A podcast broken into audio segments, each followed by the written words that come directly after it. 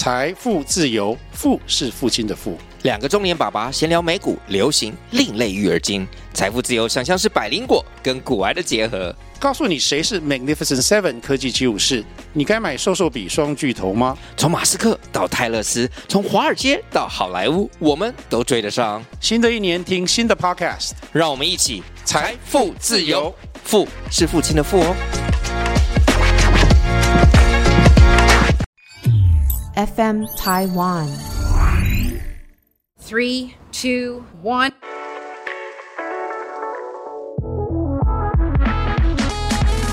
我们是为了工作在生活，还是为了生活而工作呢？工作与生活难道只能有二选一吗？叶问职场人生观，问出生活与工作之间，其实我们可以有更多选择。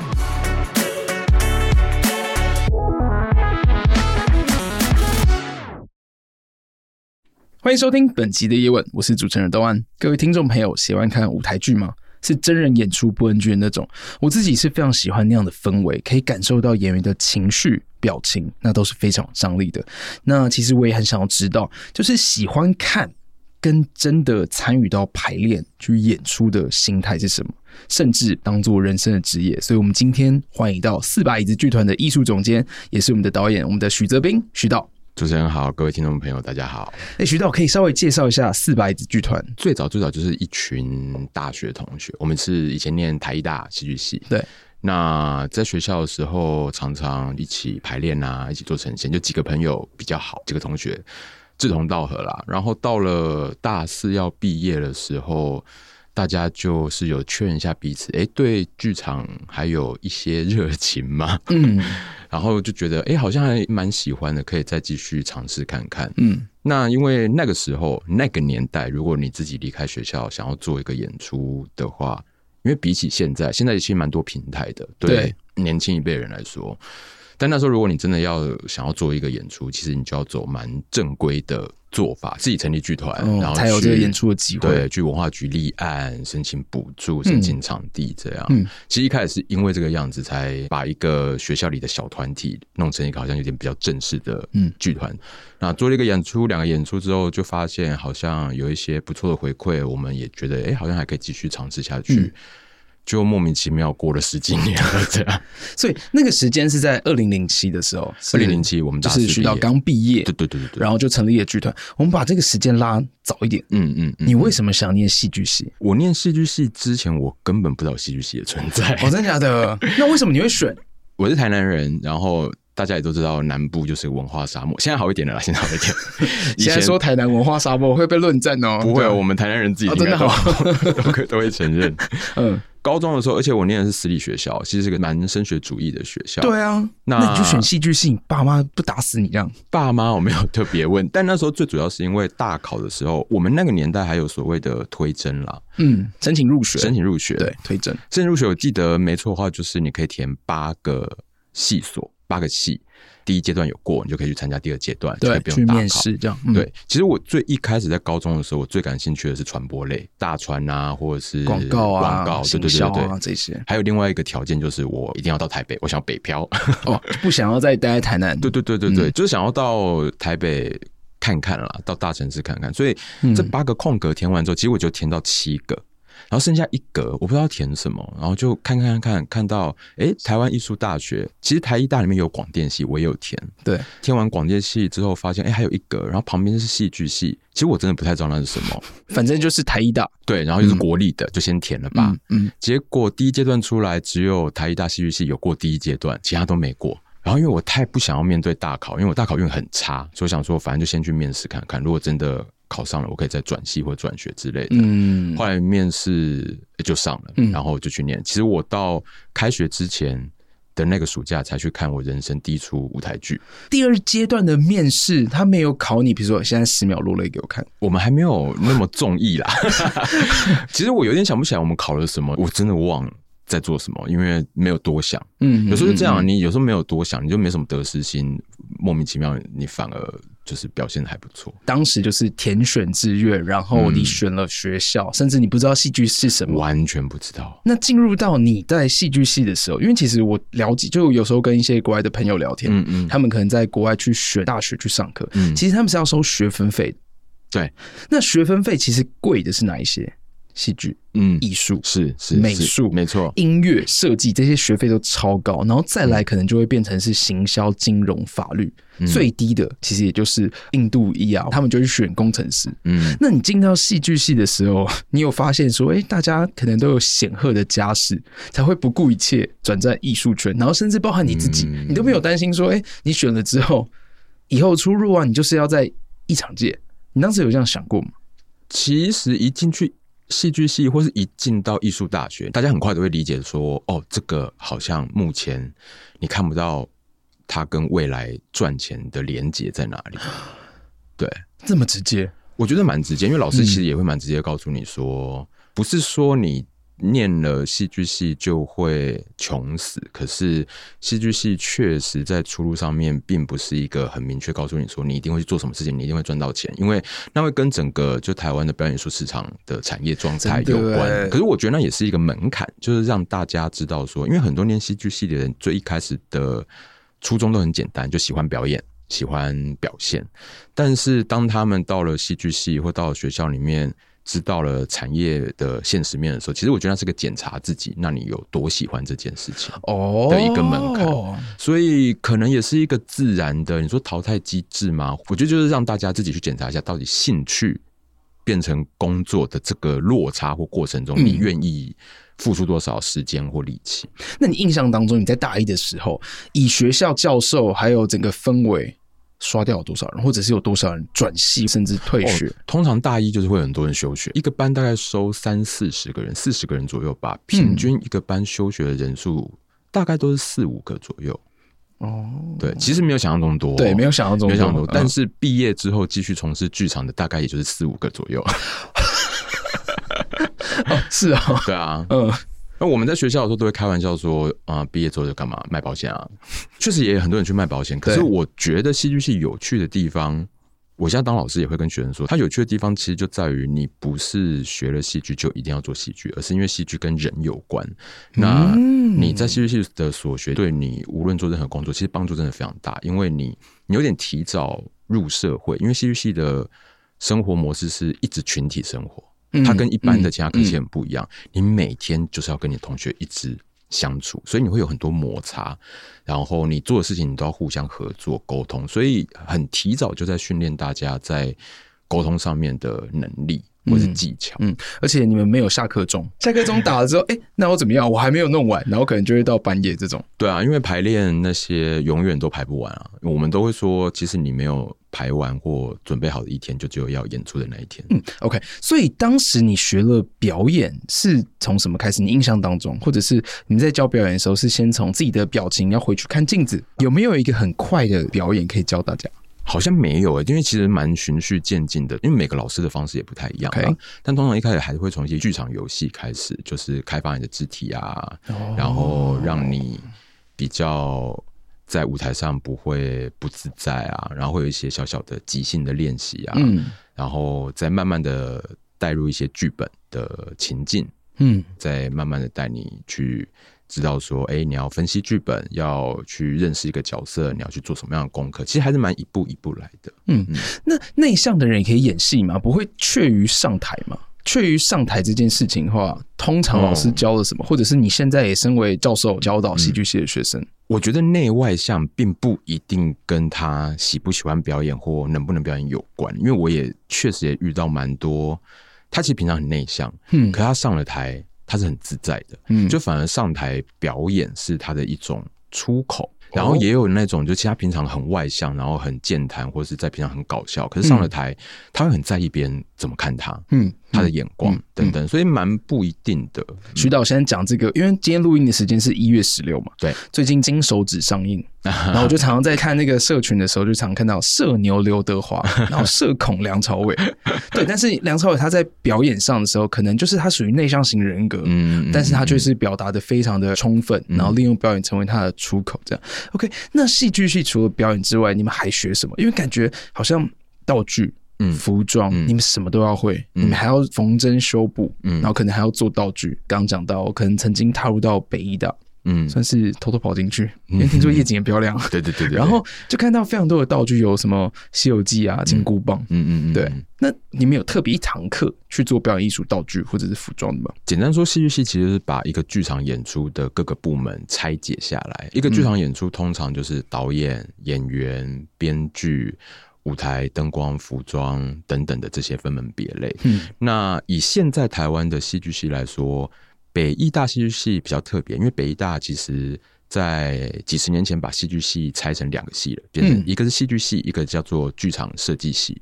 哦，所以在北艺大戏剧系最主要就是编导演为主，编导。嗯，剧场设计系就是负责舞台、灯光、服装这些设计部门的训练。那除了北艺大之外，其他的戏剧系目前都还是一个系混在一起，混在一起这样。那北艺大也有分主修，就是你大三的时候你要选你要主修，比如说你要主修表演、主修导演、主修编剧，那你的毕业制作就会是以这个专业为主。哦、嗯、，OK。那我再想要问一下导演的工作，因为其实我不知道，就是常常听到制片，可能制片就是负责找钱，嗯嗯嗯。导演的话就是负责去现场，你要怎么呈现，不论你是的灯光、你的镜头，嗯，或者是演员的表情那些，嗯，导演的工作是哪一些？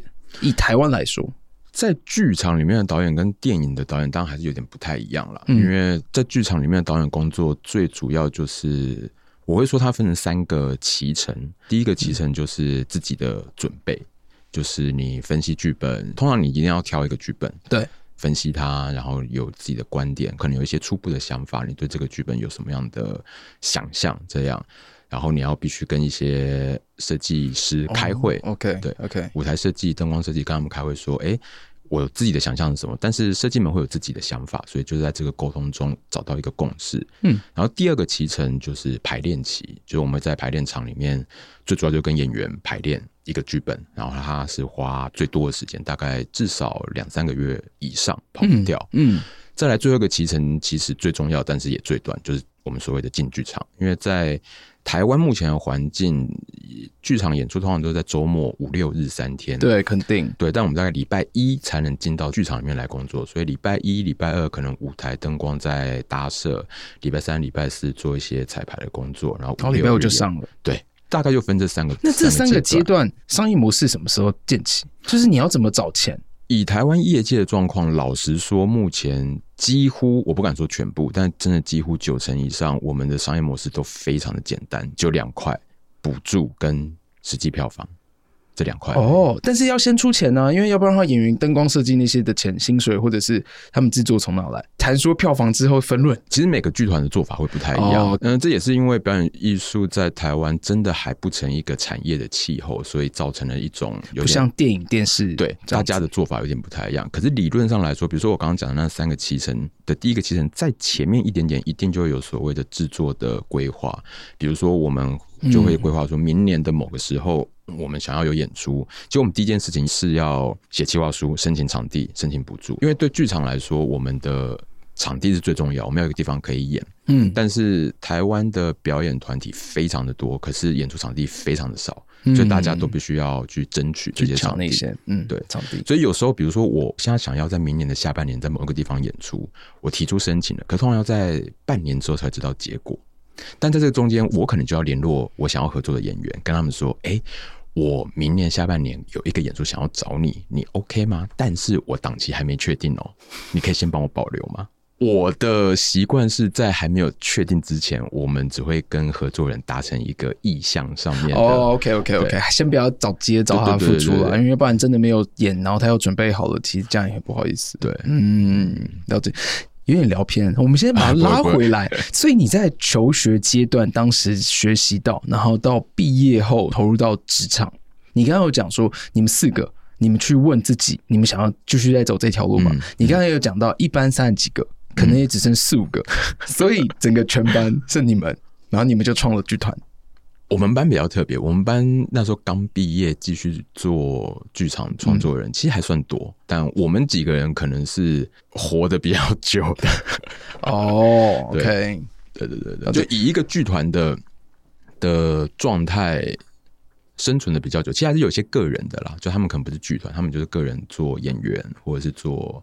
制作人或是其他的相关的哦，对，因为毕竟这样子四年的磨练训练，然后你自己的练习排练那些你学到的，你或许可以跳到电视组，嗯，调到电影组。有人的确也会转去影视类的工作，也是有。对，你想象一下，就是你当时创立的时候，你台湾整个的剧团的概况是怎么样子吗？就是收看的人数，然后每一场的票房。你当时有讲，二零零四年，也就是你在刚入学的时候，对，台南是译文沙漠。嗯，可是我现在看到好多剧都是台南场，哎，对，其实详细的数字我比较没有办法现在分享给大家，但是如果就一个体感来说，我觉得有几个关键，因为就在当时的状况，二零零七年刚创四把椅子剧团的时候，跟现在有一个蛮大差别是，那个时期以台北来说好了，或是请你放眼全台湾，就最重要的。国家的场地只有两厅院，两厅院，嗯，就有点两厅院独大时期，嗯、所以那时候大家，我的意思是说，所有的表演团队都会以那个为，对对对，那变成这个标杆指标，嗯，跟两厅院合作或得到两厅院的资源。但是前几年开始有更多新的场馆出现，台中有。歌剧院，高雄有魏武营，台北这两三年又有新的北艺中心等等的。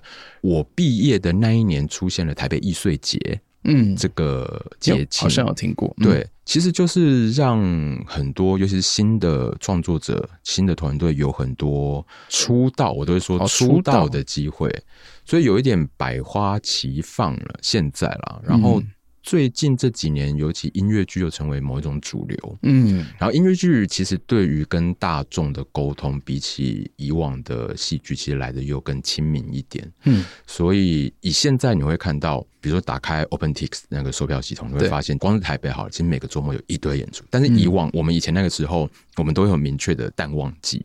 比如说一二月是个淡季，因为过年左右。对然后其实以往七八月也算是个淡季，因为大家放暑假，嗯、可能因为以前市场会集中在台北，嗯，所以大家放假离开台北的时候，其实台北七八月是没什么演出的。但现在七八月是战场，嗯嗯嗯，因为场馆变多了嘛，可能每个场馆又有自己的艺术节啊什么的，嗯、所以现在真的演出非常多。我真的发现到，就是因为资讯。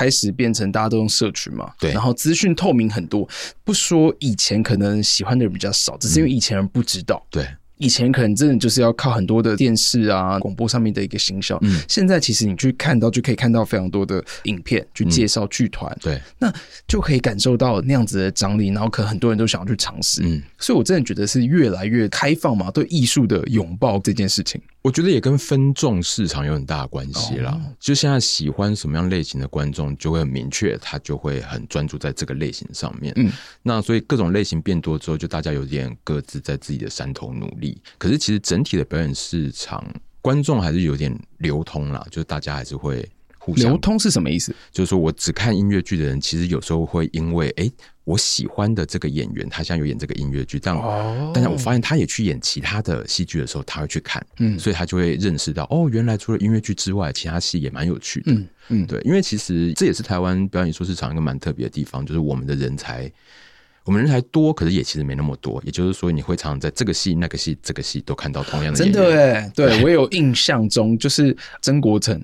是不是？陈晨哥他们可能就很常这样跳来跳去、跑来跑去。然后甚至最近也很红的演《人选之人》谢盈萱，对对对，对他也是剧场出身，是做了很久的表演艺术，然后之后是在电视让大家看到他，然后也因此就是带动很多剧团。我觉得这件事情也有蛮大影响。这几年蛮多剧场演员在影视上面有露出，所以会回头让。平常没接触到剧场的一般民众在认识这个媒介，嗯，OK，所以二零零七创了四把椅子，嗯，之后你又在二零一二的时候，等于是五年之后，对你又到英国。对，皇家中央演讲戏剧学院去进修。是，其实我常常说，很多人是从大学的时候，可能真的没有一直去念书，嗯、因为觉得那个可能念了跟自己未来没什么相关。嗯、但真的你去就业之后，你去出社会之后，你才发现自己所缺。怎么会当时会选择再去进修？那时候会突然想要出国，我记得蛮大的感触，就是有一种啊，用光了的。一种感觉，就养分用光了。就你在大学四年学的事情，然后因为一毕业我们就创了剧团，然后每年都有一两个演出。这样离开大学做了三四年，有一天突然觉得我好像燃料用光了，就需要重新加油的一种匮乏感。我觉得可能因为一毕业就进入到业界，这个行业很有趣的地方是，这行业很小，所以大家很容易就认识彼此。嗯。我在这个剧组跟你认识了，然后我们因为剧场又是一个很容易产生情谊的地方，因为太辛苦了。当你完成一个演出之后，大家很容易就会啊感情变得很好。嗯，可是，在那几年，我就自己有一点迷失，就会发现，哎，我到底跟你是朋友还是跟你是同事的一种？我对于人际在这个业界里的人际关系有一点不太确定，然后所以就突然想要清空一下这件事。所以我那时候离开台湾念书，我没有让太多人知道。哦，你就直接去？对对对对对，因为我就觉得人际关系有点烦躁，这个工作上的人际关系，或是要跟谁建立关系啊？因为那时候我们都是所谓的新生代，你会遇到前辈，然后人家就会告诉你说、嗯、啊，你跟前辈要打好关系啊什么的。可是有时候你就会觉得说，我为什么要打好？所谓的前辈大概是怎么样？李国修是吗？那是大前辈，哦，那大前辈啊，对啊，类似的啦。因为我觉得华人世界还是有这种辈分观念，我自己个人非常不喜欢。嗯、但是你当时就是感受到自己燃料用光，对，你觉得想要再去学习一些新的东西，嗯，然后当然你就选择这一项产业发展更成熟的地方，然后就选择欧洲。对，你也把一个很特别，其实我一直很想问，叫做集体编创，对，把它带进四把椅子剧团。嗯，什么叫集体编创？因为在传统的戏剧训练里面，就是刚刚介绍戏剧系部门分工很清楚，对，导演、表演、编剧、设计都分得很清楚。但所谓的集体编创的工作方式，比较像是一群人被丢在这边，然后你们就想办法做出一个作品来，不要去分职位。但是当然，这个事情有一点模糊，你你很自然的，比如说我们现在一群人在这边，我们如果被告知说你要做出一个。作品出来的时候，在这个沟通或创作过程中，一定有人的声音会比较大，有人会比较擅长，或者会比较主动做决定，有人会比较被动，或比较先观察其他人在做什么，这是很自然的。只是说，英国的这个创作的方式或教学的方式。主要是希望打破在传统的工作过程里面，导演很容易被放在一个权力至上的位置。哦，太主观意识，所有呈现都是这样，导演也听不进去新的东西。对，然后大家也只能被迫接受，就是这样。对，其实这个工作方式它比较像是一个观念，而不是一种实际的工作方法。这个观念只是希望让在剧场里面排练或工作的人知道说。剧场其实是一个民主的地方，而不应该是因为你是导演，所以我一定要听你的。哦，你是演员，所以你没有话语权。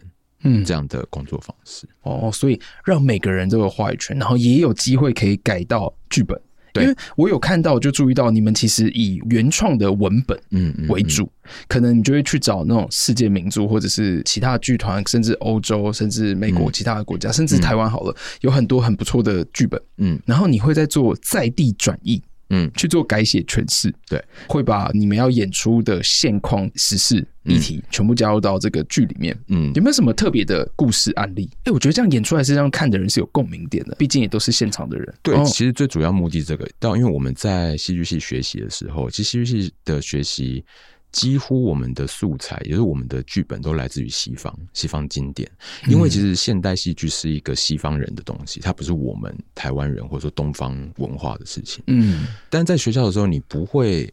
质疑这些，你不会质疑这件事情。你在学莎士比亚，你在学那些希腊古戏剧，你就会觉得很理所当然。可是当你一毕业的时候，你面对真正的观众，也是真正的市场的时候，你会发现大家不感兴趣这些事，因为跟他们无关。嗯，或者是这些故事太老掉牙了，我都知道后面在演什么了，那我干嘛还要看你这个剧？这样，对，你有没有一个印象很深刻？你觉得哇，这个剧本真的改写的超好？我不敢说 超好啊，嗯，但我们二零一五年的时候有做了一个作品，剧名很长，叫《全国最多宾士车的小镇住着三姐妹和他们的 brother》，这个非常长的，全国最多宾士车的小镇住着三姐妹和他们的 brother。对，不会啊，很好记，你好厉害，第一次就一次就记住。那在演什么？它是以国外的原创文本。它的原著其实是十九世纪末的俄罗斯的一个很有名的剧作家叫契诃夫，他的一个剧本。嗯、那他原本的剧本其实在讲一个没落的贵族家庭，嗯的故事，嗯，然后里面就是有三姐妹，原著叫做三姐妹，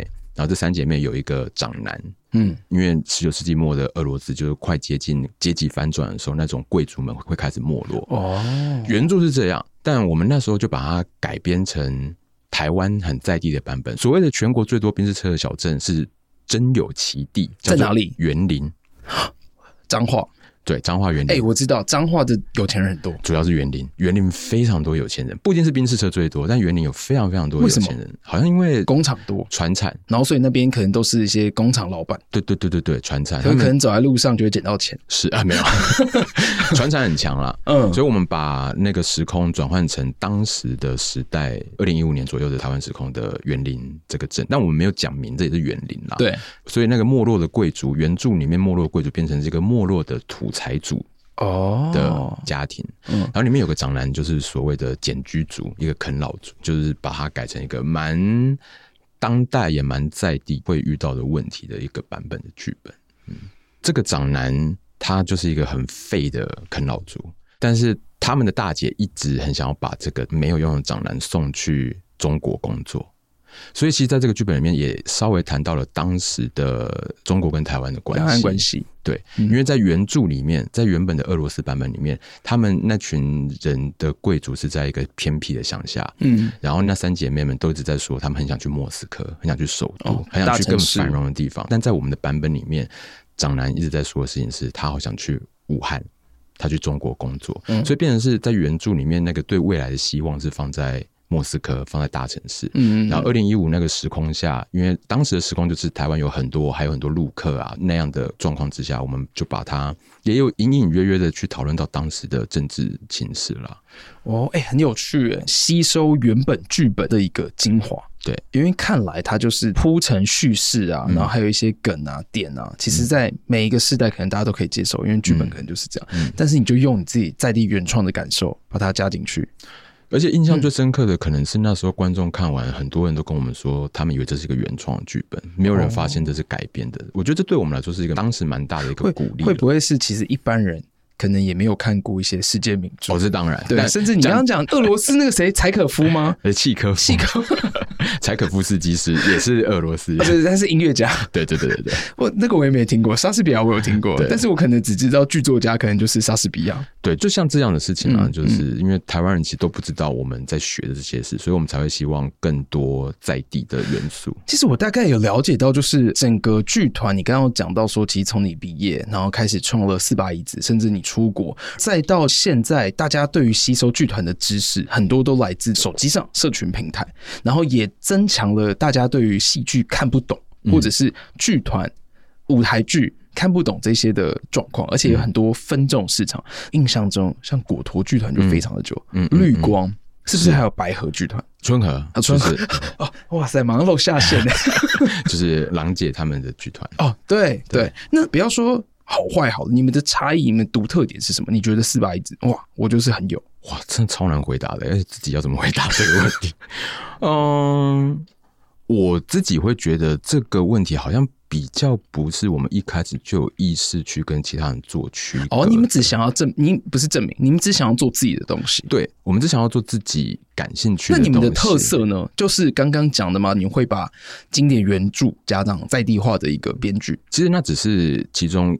一条支线，但我觉得综合起来，我会觉得四把椅子剧团都比较重视剧本，真的是要可以跟我们当下的观众有共鸣，然后我们制作上面的精致度，我觉得可能是比较可以拿出来说嘴的。对，比如说视觉上，或者是说手法上，我们这几年下来可能会被别人说，哎，我有一个我们自己的美学，自己的一种标签。好了，什么样的美学？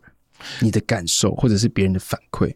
你的色彩华丽，以这几年来讲好了，我们的舞台可能通常不会很华丽，就是很简单、很简约。嗯，嗯，但在这个简约的空间里面，可以让演员跟剧本还是可以很丰富的表现出来。但因为它很简约，所以提供了观众很多的想象空间，让他们自己去想象场上其他，比如说他们明明在一个客厅里面，可是我们就是没有这些布景道具。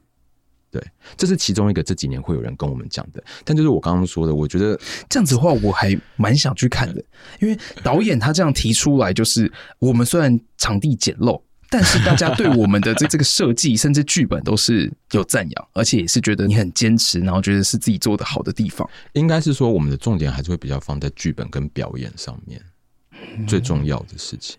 对，了解。所以说，在二零二四年。现在就马上有一个作品登出来，叫《好事清单》。是的，《好事清单》在讲什么？《好事清单》其实也是一个英国的剧本，我们拿来做也是所谓的在地转译。嗯，而且《好事清单》的英文叫做 “Every Brilliant Thing”。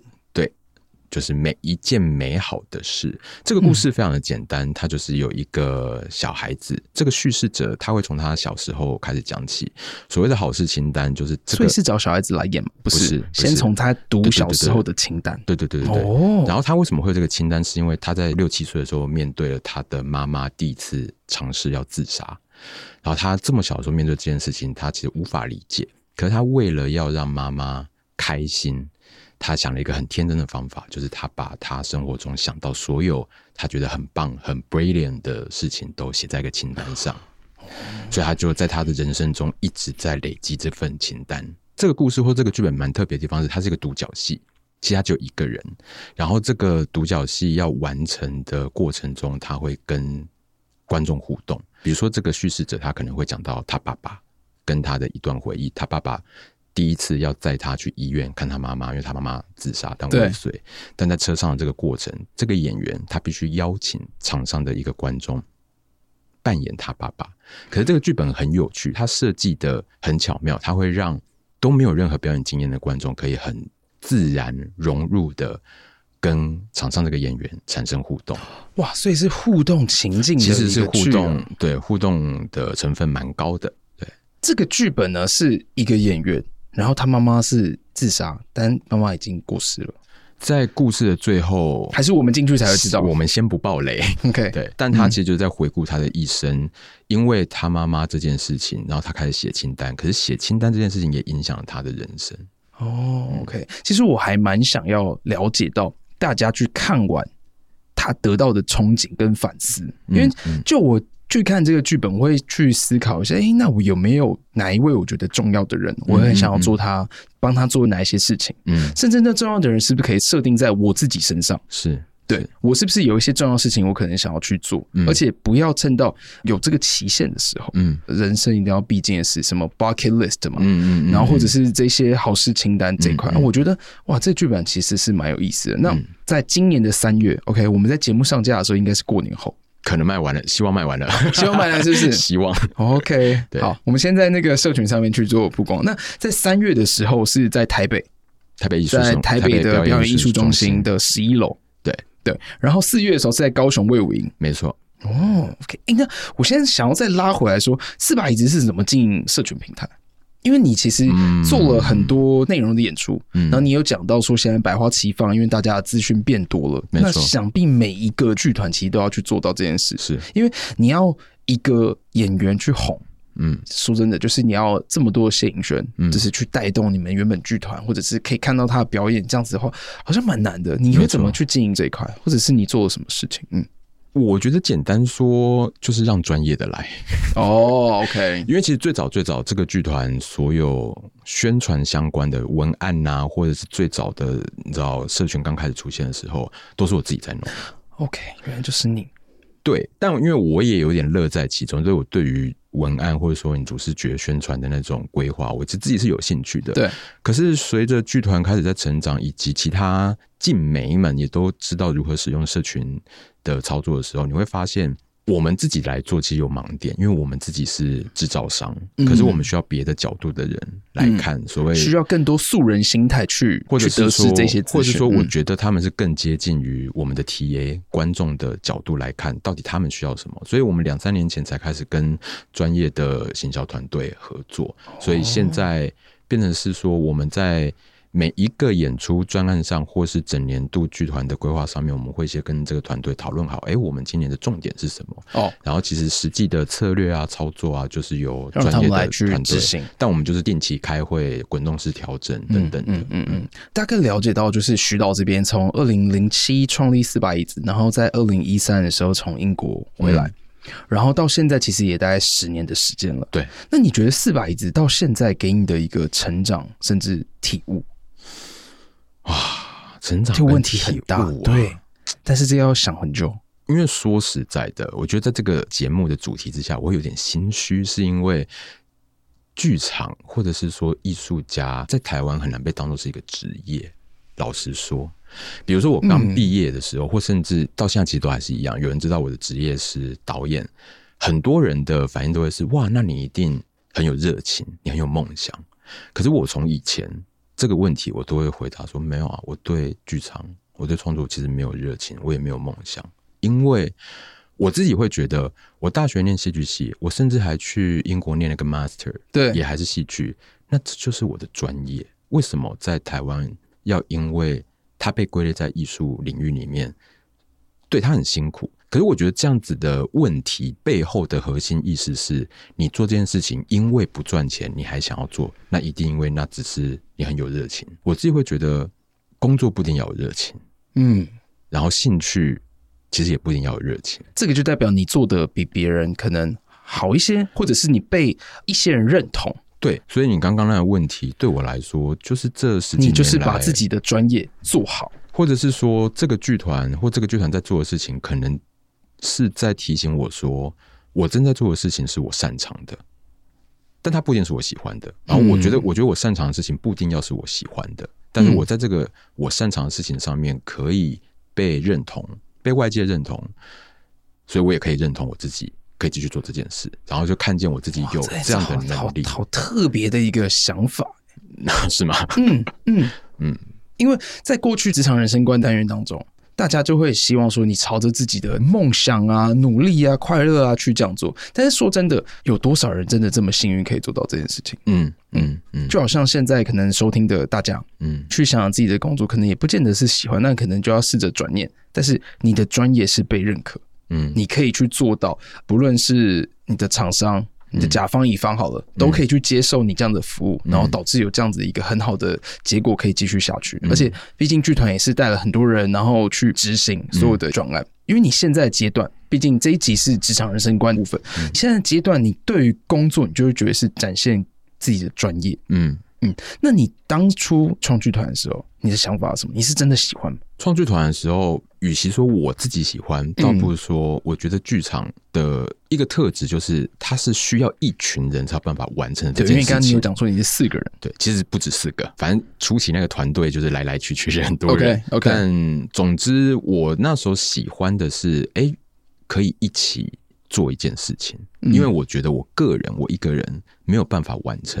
这些事，但现在在、那个、真的因为事情太多，对尤其是像剧团这种合作、对 teamwork 的的工作，对。但在那个时间点，还有一群人跟我的想法一样，想要做同样的事情的时候，我觉得是一个 trigger，嗯，对。可是这个 trigger 会发生什么样后续的效应？其实，在当时是不会想这么多的。哇哦，我大概也了解这样的感受是什么。嗯，对，至少引起我的一些共鸣。嗯，就是你可能不见得喜欢，但是你做得好。你是被认可的，嗯，你就继续去做这样的事情，嗯，OK，你这样不喜欢，但是说真的，你说到不喜欢，也没有到做厌恶，当然不可能厌恶它，对。对，看来你也是对艺术、对美、对视觉，嗯，这件事情是喜欢、有兴趣的，是，嗯，你在出社会这样以来，有没有是支撑自己的信念？有没有什么一句话、金句？我看到这个问题的时候想了很久，然后冒出来的。我也就想要直接冒出来的。四个字，就物以类聚。嗯、我觉得物以类聚好像是我某一种人生准则，我们当然还是会有一些憧憬的人，比如我想要跟谁合作，想要招揽什么样的人，或是你崇拜什么样的人。就是这十几年的经验，无论生活或工作经验里面，你会发现，哎，你会跟你一起工作的人，其实你们一定有很大一部分的相同点，相同点一定会有相异的地方，但相同还是最主要，你们会聚集在一起，就是磁铁的效应，才会感觉你们是 match 的，才可以去一起去完成这件事情。要不然的话，因为艺术听起来还蛮主观。是啊，当然、嗯、对，所以、这个、你真的都不喜欢这个东西，不喜欢这个剧本，那也不用拍了。没错，没错，啊、你讲到一个重点，因为艺术它没有办法被量化，它的结果没办法被量化，嗯、所以很多时候是回到一个很抽象，就是大家的口味一不一样。所以这个口味一样，无论是作品的口味，或者是价值观的口味，它可能要有一个最大公约数的交集，我们才有办法一起工作。可能就是因为我做这个工作，所以物以类聚的这样子的概念对我来说，好像是。隐隐约约在推动我在生活中做所有选择或跟人际相处的一种基础。真的，你刚刚讲到一个很重要的是选择。其实很多不论是家庭、工作、生活也好，其实全部都是选择。是因为其实都是过得下去。嗯，可以，或者或者可以这样说。嗯嗯。哇，这哎、欸、很特别的一个人生观的感受哎，就是在工作上、在职业上面这样的选择。OK，就是偏消极啦。我还想要知道，就是你们在今年除了好事清单，对，你们在今年还有什么样期待的作品？我们其实，在年中八月跟九月的时候，还会有两个新作品，但目前就还不能先透露。哦，OK OK，因为可能还在讨论，就是你刚刚讲的最后一个阶段，在敲场地的部分，还有一些 final 的 confirmation 还差一点点。OK，好，我觉得四把椅子，其实我还想要再听几个故事。你们在过去，你们有哪一些剧本？你现在又想起来，觉得哎很不错？我会觉得你很会讲故事，很会讲这剧本故事。其实大部分我们的剧本都是既定的剧本，比如说有别人写的，或者是改编国外的。嗯，我自己觉得我们的剧本都蛮好的啦，就单纯就剧本来说。嗯，因为假如你上网去打这个四把椅子，是你可以看到他们有关的作品，从呼吸、春眠，对，爱在色老。年老色衰前二点零，我其实还蛮想要了解《爱在年老色衰前》在讲什么。它也是一个女演员的独角戏，然后这是这位女演员自己写的剧本，取材自一点点她的真实经历，她在交友软体上面遇到的各种奇奇怪怪的男人，嗯，所组成的一个故事，嗯，然后其实也是一个问她自己到底作为一个步入中年的女演员，步入中年的女人，她在人生上面的抉择。跟在人生上面的困境是什么？嗯、哇，哎、欸，这很特别，就是把一整个人生直接演给你看，而且是用一个小时，对，两个小时，对的时间，是，然后你可以感受到演员的张力，这样子是。总之呢，很推荐大家可以去剧团去了解更多剧团，甚至了解四把椅子。嗯，对，感谢今天徐导来到我们的叶问，谢谢，去了解他的很特别的一个职业人生观。谢谢你的邀请，好，谢谢徐导，谢谢，谢谢。Hello，各位问友，本集有收获吗？想请大家到收听的平台 Apple Podcast、Spotify 给我五星好评，也加上评论哦。小小的支持就是团队大大的鼓励。另外，你或身边的朋友有各行业新奇的故事吗？也期待可以邀请到叶问的节目来哦。或者是你有想听什么主题建议，甚至合作，都欢迎私信我自己的 IG Rock Elvis R O C K E O V I S，或者是寄信资讯栏有 email 的连接，我们都会好好看大家的讯息。谢谢大家，希望大家会喜欢。